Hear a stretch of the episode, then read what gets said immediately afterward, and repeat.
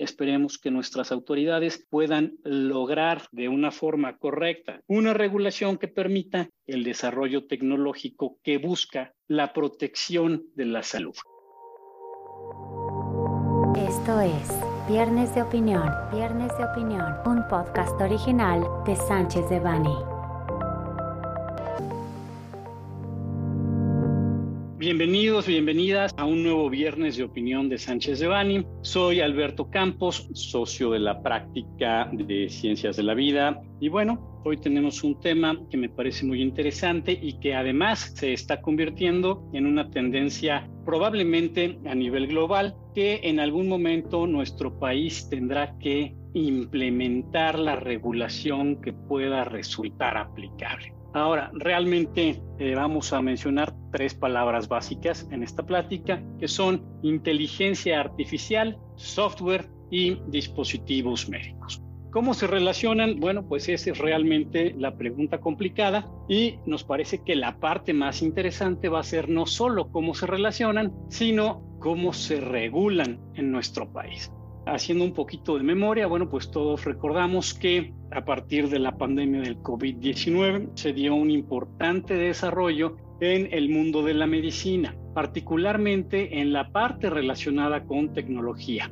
A partir de la pandemia del COVID-19 empezamos a ver un crecimiento muy importante en la prestación de servicios de telemedicina, la existencia de nuevos softwares que de una u otra forma nos proporcionan información o nos proporcionan algún tipo de interacción con nuestra salud. Va desde simplemente el poder tener una plática con el médico a través de alguna plataforma como Zoom, como Teams, hasta realmente el poder ser diagnosticado sobre algunos padecimientos a través de productos, a través de gadgets, a través de bienes tecnológicos que de una u otra forma utilizan ciertos softwares que tienen que ver con nuestra salud. Y aquí estamos hablando desde relojes inteligentes que miden nuestro pulso, pequeñas maquinitas que se conectan a nuestra computadora para transmitir información. En fin, realmente es una cantidad muy importante.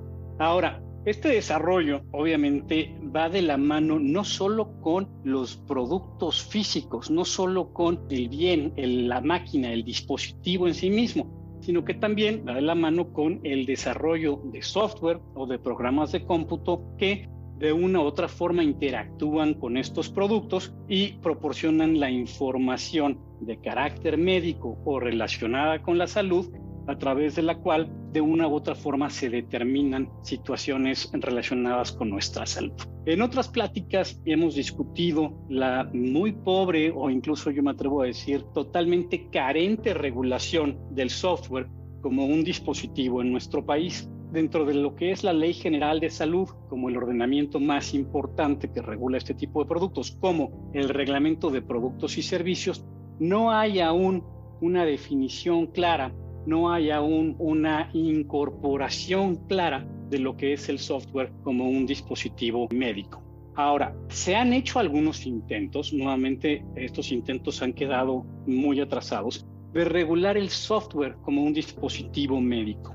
Hubo un intento de modificación a una norma oficial mexicana, se incluye ahora el software como un concepto muy vago y muy aislado dentro de la NOM relativa a buenas prácticas de fabricación de dispositivos médicos. Se han hecho algunas referencias al software como dispositivo médico dentro de la farmacopea de los Estados Unidos mexicanos y algunos de sus suplementos, pero ninguno de estos realmente ha establecido algo concreto. Entonces, esta es la situación general en lo que se refiere al software como dispositivo médico. Además de esto, nos estamos encontrando con el tema de la inteligencia artificial. Realmente la inteligencia artificial y el aprendizaje por las máquinas es algo que todos estamos viendo en los medios, de lo cual nos estamos haciendo conscientes, el famoso ChatGPT. En fin, es una tendencia que no se va a detener.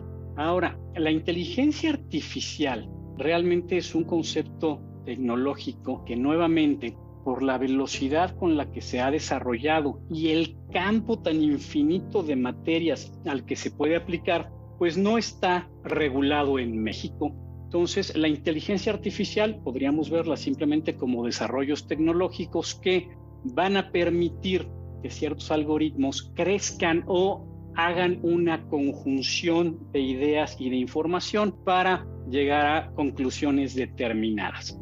El uso de la inteligencia artificial nos parece que es increíblemente positivo, pero también representa riesgos y también representa retos muy importantes. ¿Por qué? Porque la inteligencia artificial al final del día, cuando menos en nuestro país, todavía no está con un nivel de desarrollo que permita sustituir a la acción humana respecto de ciertos campos del conocimiento. La inteligencia artificial como industria ha tenido un crecimiento exponencial y vamos a ver que se sigue dando. La inteligencia artificial al día de hoy sí se está utilizando en una serie de interacciones con la industria médica y hay realmente muy buenas interacciones, muy positivas para el uso de la inteligencia artificial con los dispositivos médicos. Por ejemplo, tenemos inteligencia artificial utilizada dentro del control y administración de datos relativos a procedimientos médicos. La inteligencia artificial se está utilizando también en algunos procedimientos de cirugías remotas en las cuales podemos tener a un profesional de la salud interactuando con una persona en otro lugar a través de programas y máquinas que utilizan de una u otra forma esta inteligencia artificial y que suplen o que proporcionan información adicional. Otro punto muy importante en el que hemos visto un desarrollo de la inteligencia artificial es en el diagnóstico de posibles padecimientos. Y este es uno de los temas o uno de los retos más importantes que vamos a ver, porque el diagnóstico es básicamente lo que se conoce como el ars curare o realmente lo que va a hacer al médico. Y aquí encontramos uno de esos riesgos donde vamos a tener a una máquina o a un programa supliendo a un profesional de la salud. También se utiliza en algunos temas relacionados con pruebas clínicas, con desarrollo de nuevos productos, etcétera. Gracias a este conjunto de datos dentro de lo que se conoce como inteligencia artificial, podemos tener un desarrollo mucho más preciso o un desarrollo mucho más rápido de información, de datos, de productos etcétera. Entonces, realmente es algo que ya está en la industria médica, particularmente en la industria de los dispositivos médicos y que realmente es una tendencia. Entonces, esto es, digamos, grosso modo, el en dónde estamos a nivel global dentro del uso de la inteligencia artificial en los dispositivos de uso médico y obviamente esto va de la mano con el software o con los programas, plataformas, etcétera, que de una u otra forma van a hacer que todo esto se conjunte. Ahora, uno de los puntos importantes es el cómo se aplica o el cómo se utiliza esta inteligencia artificial. Y esto generalmente es a través de plataformas tecnológicas. Todos estamos ya muy acostumbrados a las apps, a las plataformas tecnológicas con las cuales tenemos la interacción directa para el uso de software y ahora en nuestro caso con la inteligencia artificial, que es un tipo de software sumamente especializado. El utilizar estas plataformas va a conllevar ciertos riesgos y va a conllevar ciertos retos, porque la plataforma como tal va a tener que ser alimentada o va a tener que recibir información. Si la persona que proporciona la información, que carga esta información, no tiene un conocimiento preciso o ingresa datos o información que de una u otra forma pueden ser mal interpretados por estas plataformas y estos programas, pues el resultado va a ser distinto a lo que realmente debería haber sido. Esto no es algo nuevo, esto sucede al día de hoy cuando tenemos una persona que no tiene un correcto conocimiento del uso de aparatos, del uso de dispositivos médicos, de la propia ciencia médica o de los procesos que de una u otra forma tienen que ver con la salud de los pacientes, con el tratamiento mismo de los pacientes. Simplemente pensemos en una persona que intente poner algún tipo de inyección o algún tipo de catéter, bueno, si no tiene el conocimiento y la preparación, va a causar un daño, aun cuando sea un procedimiento que no tenga nada que ver con software, que no tenga nada que ver con inteligencia artificial factor humano sigue siendo sumamente importante y sobre todo en la parte de proporcionar la información. Ahora bien, vámonos al caso específico de nuestro país. Como les mencionaba, actualmente en México tenemos una falta de desarrollo y de regulación en relación con los dispositivos médicos. Desgraciadamente, las disposiciones aplicables, particularmente la Ley General de Salud y el Reglamento de Insumos para la Salud, pues tienen una descripción muy general o muy vaga de lo que es un dispositivo médico. Y si nosotros analizamos el alcance y definición, realmente vamos a ver que los dispositivos médicos para efectos legales mexicanos son los productos, son bienes físicos y se van a clasificar en tres clases dependiendo de dos factores. El primero es la interacción con el cuerpo humano. Entonces, vamos a tener, por ejemplo, un bisturí, que es un dispositivo médico, que es una herramienta que se utiliza para ciertos procedimientos quirúrgicos que tiene un contacto mínimo con el cuerpo humano.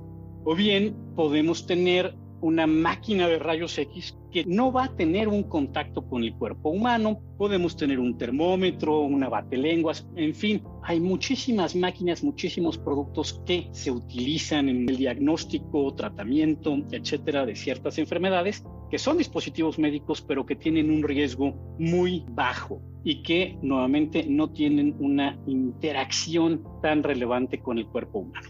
Posteriormente tenemos aquellos que se consideran clase 2, que tienen una interacción más relevante con el cuerpo humano, que de una u otra forma se van a introducir al organismo. Pensemos en una jeringa, pensemos en un sistema de venoclisis, en fin, una serie de productos que son necesarios para el diagnóstico y tratamiento de ciertas enfermedades, que están en contacto directo o incluso se introducen al organismo eh, pero que no permanecen en el mismo. Y también otro de los factores es que tienen un reconocimiento dentro de cierto grado de seguridad. Claramente las jeringas o las agujas hipodérmicas se han utilizado durante muchísimo tiempo y bueno, realmente la ciencia médica tiene un muy buen conocimiento sobre el nivel de riesgo que pueden representar. Y posteriormente tenemos los dispositivos más riesgosos, que son aquellos que permanecen en el organismo. Aquí se van a dividir, permanecen en el organismo durante un periodo determinado o de manera indefinida, que bueno, claramente por ese contacto y permanencia en el organismo, pues representan un mayor riesgo. Podemos pensar, por ejemplo, en marcapasos, que serían de los más desarrollados tecnológicamente. Podemos pensar en algunas sustituciones de órganos que son realmente ya de carácter mecánico. Y también podemos tener, por ejemplo, eh, prótesis, etcétera. Estos, por su naturaleza y por el riesgo que representan, bueno, pues tienen una mayor regulación. Ahora, dentro de este listado que contemplan tanto la ley como el reglamento, en ningún momento se menciona el software. Claramente el software no es algo que se utilizara o que tuviera un desarrollo importante cuando se hicieron y se promulgaron tanto la ley como el reglamento. Ahora, ¿qué es el software? Entramos aquí a una parte en la que cómo voy a considerar a un programa de cómputo como un dispositivo médico, porque de entrada no es un dispositivo, no es una máquina, no es un producto, no es tangible. Ahora, atendiendo a la definición amplia de lo que es un dispositivo, el software efectivamente es un auxiliar al ser humano a través del cual se puede llegar a determinar una situación, una condición, un procedimiento relacionado con nuestra salud. Entonces, el software como tal, bueno, pensemos que es una mercancía, pensemos que es un bien que nos puede ayudar a la determinación de ciertas condiciones médicas y su tratamiento. Hasta ahí, digamos, podríamos tener una justificación de lo que el software es como dispositivo médico, Nuevamente, esto se ha tratado de incorporar a las definiciones o a la regulación mexicana. Creo que lo que más se ha logrado es considerar el software que opera a las máquinas como sujeto a cierta regulación, pero el software de manera independiente a la máquina o al dispositivo aún no tiene una regulación. Y vamos a pensar en algunos ejemplos prácticos. Simplemente el que yo me conecte a una plataforma con un reloj inteligente que me está dando una lectura del pulso o de mi ritmo cardíaco, pues realmente está haciendo una determinación de una situación médica. Ahora, ese reloj de la marca que quieran, conocida, desconocida, ¿es un dispositivo médico? Pues yo les diría no.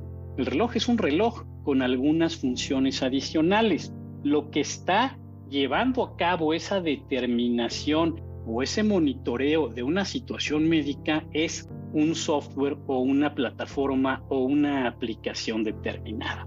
Y esto no está regulado en México. Básicamente yo puedo tener un reloj o un aparato o un teléfono o cualquier otro gadget electrónico que me haga una serie de determinaciones, que me vea y determine que tengo X, Y o Z enfermedad, que tengo una rodilla inflamada, que mis piernas tienen una longitud diferente, etc. Y esto no está regulado. Aquí empezamos con los problemas. ¿Hasta dónde puede llegar? ¿Hasta dónde va a tener un control la autoridad sobre la utilidad y riesgo de estos dispositivos? Y eso lo estamos viviendo el día de hoy. Otro punto muy importante es que todos estos aparatos utilizan la transmisión de datos y de información que se puede considerar como información confidencial, como información sensible de las personas por tener relación con su salud a través de plataformas y a través del Internet. Y esta información puede ir a donde sea. Puede ir a México, puede ir a China, puede ir a la India, puede ir a la nube, puede ir a donde sea. Y realmente no hay un control o una regulación de qué pasa con nuestra información que está en todas partes. ¿Quién la puede utilizar? ¿Para qué la puede utilizar? Entonces aquí nos encontramos con un nuevo reto. Ahora, entremos al punto de la inteligencia artificial. La inteligencia artificial básicamente va a hacer que esta información y que estos datos vayan teniendo un desarrollo y vayan alimentando los algoritmos sobre los cuales el software va a llegar a una conclusión. Pues suena muy bonito y suena pues muy fácil, pero ahora vamos a entrar a la parte legal. ¿Quién es responsable de qué? Si yo estoy usando un reloj, tiene un software que lo puedo modificar, que además se va de una u otra forma a alimentar con este desarrollo de software, que es la inteligencia artificial, y existe un diagnóstico incorrecto de mi situación, ¿quién va a ser el responsable de ese daño a mi salud? ¿Va a ser el fabricante reloj? ¿Va a ser el desarrollador del software, que por cierto no está en México, está en el Internet, lo puedo bajar de una nube en Groenlandia? Va a ser el desarrollador de esa inteligencia artificial que interpretó incorrectamente los datos con los que cuenta, no solo de mi información, sino la de un sinnúmero de personas. Por un lado, ¿quién es el responsable de un potencial daño? Probablemente el mayor responsable sea yo mismo al utilizar un sistema que no tiene una garantía de eficiencia o de responsabilidad por un profesional de la salud. Ahora cambiemos. ¿Qué va a pasar cuando un profesional de la salud utilice este tipo de información, este tipo de bases de datos o este tipo de software para llegar a una conclusión. ¿Qué va a pasar cuando el doctor, en lugar de realmente ser una persona que ha estudiado, que se ha preparado, que de una u otra forma ha logrado un conocimiento médico, sea una persona que se basa en una máquina o en un programa o en inteligencia artificial para llegar a una conclusión. Y en ese caso, realmente el médico tiene una responsabilidad total. ¿Hasta dónde esa inteligencia artificial o ese software va a cubrir alguna falta de conocimiento por parte del médico? ¿Hasta dónde es ese médico responsable del uso de herramientas tecnológicas que pueden estar no reconocidas o parcialmente reconocidas en México. Y aquí es donde entra la parte legal. Empecemos por la parte más sencilla, que es la responsabilidad sobre el producto, muy fácilmente conocido en otras jurisdicciones como el famoso Product Liability. El hecho de que yo ponga un bien o un servicio en el mercado y derivado de esto resulten daños, bueno, pues quién los paga, cómo los paga, cómo los calculo, cómo los cuantifico. Por otro lado, el médico como profesional de la salud, hasta dónde puede utilizar estas herramientas para llegar a una conclusión que es muy válido. Todos los días lo hacen los médicos, todos los días interpretan rayos X, todos los días interpretan ultrasonidos, etcétera. pero el permitir que sea un software, una inteligencia artificial quien llegue a la conclusión hasta dónde limita la responsabilidad del médico, hasta dónde incrementa la responsabilidad del médico, cuál es el control que tienen que tener las autoridades mexicanas en el uso de estos bienes y servicios dentro de nuestro país. Podríamos tener un consultorio virtual en el cual yo llegue, una máquina me revise, una máquina me mida, mande la información y sea una máquina quien llega a una conclusión de mi estado de salud. ¿Es responsable quien pone a mi disposición la máquina? Entonces, aquí vamos a entrar en una serie de problemas, no solamente de carácter técnico, ético, sino también una serie de problemas de carácter legal por esa falta de regulación. Y me parece que nuestro país está tardando en buscar una regulación adecuada a estos temas. Desgraciadamente seguimos con regulaciones anacrónicas en las que ciertas normas oficiales mexicanas exigen que el médico tenga un mechero de Bunsen en su consultorio que funcione con alcohol desnaturalizado. Me parece que ya nadie utiliza mecheros de Bunsen ni alcohol desnaturalizado para algunos procesos de limpieza de eh, dispositivos médicos menores y sin embargo la norma lo sigue exigiendo me atrevo a decir que en algunos casos los edificios en los que se encuentran los consultorios podrían incluso activarse señales de alarma al existir una llama viva en el mismo. Y sin embargo, seguimos aplicándolo. Todos los días vemos que nuestras autoridades sanitarias imponen sanciones, multas, restricciones, clausuras a establecimientos que no cuentan con estos bienes o estos dispositivos totalmente anacrónicos y sin embargo no tendrían ningún control sobre las nuevas tecnologías que se estén utilizando por estos médicos o por estos profesionales de la salud en la prestación de los servicios.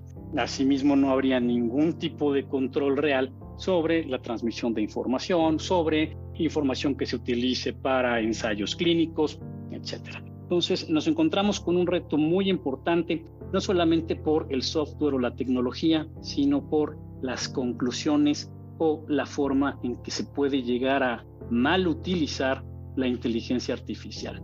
No necesariamente en el campo médico, pero sí han existido algunos ejemplos en otras profesiones en las que el algoritmo llega a una conclusión con base en la información de la que ha sido alimentado que es inexistente o bien es incorrecta o bien es poco clara y esto ha derivado en ciertos tipos de responsabilidad para las personas que lo han usado. Hay casos muy relevantes en Estados Unidos sobre la práctica de servicios legales en los cuales se ha utilizado el famoso ChatGPT. Y bueno, vamos viendo que esto también está sucediendo ahora en el mundo de los dispositivos médicos, de la práctica de los servicios médicos. Entonces, nuevamente me parece que nuestros legisladores deben poner un énfasis especial en la tecnología. Y por otro lado, de no existir esto, pues nosotros tenemos que tener mucho cuidado como usuarios, pacientes o receptores finales de la información de con quién contratamos este tipo de servicios. Son retos que pintan interesantes, son retos que vamos a ver cada día más y esperemos que nuestras autoridades puedan lograr de una forma correcta y apegada a los principios constitucionales una regulación que permita la protección de la salud humana y al mismo tiempo que no limite el desarrollo tecnológico que busca precisamente la protección de la salud humana. Y bueno, los dejo con este tema que me parece interesante y vamos a estar viendo cada vez más. Agradecemos su atención y los invitamos a que no se pierdan nuestro siguiente capítulo de Viernes de Opinión, donde esperamos poderles dar algún tema interesante en el mundo de los servicios legales. Muchísimas gracias. Para cualquier duda o comentario sobre este material, contacte a José Alberto Campos Vargas, jacampos.com. Salvo especificación en contrario, los usuarios del presente podcast podrán guardar y utilizar la información aquí contenida únicamente para uso educativo, personal y no comercial. Por lo tanto, queda prohibida su reproducción para cualquier otro medio, incluyendo pero sin limitar, el copiar, retransmitir o editar sin el previo consentimiento de Sánchez de Bani S. Berry,